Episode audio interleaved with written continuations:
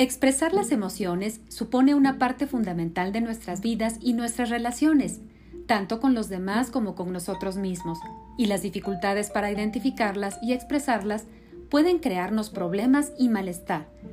Cuando no sabemos expresar nuestras emociones, pueden suceder algunas situaciones como las siguientes. No eres capaz de transmitir a los demás cómo te ha afectado su conducta, lo que sientes por ellos o lo que estás sintiendo en un momento específico. Tienes estallidos emocionales en los que pareces no poder manejarlas a tu favor. Explotas, te irritas o te sientes mal por cosas que reconoces que no tienen importancia, reaccionando de forma exagerada. No sientes nada, incluso aunque eres consciente de que te ha pasado algo que debería hacerte sentir una emoción negativa intensa.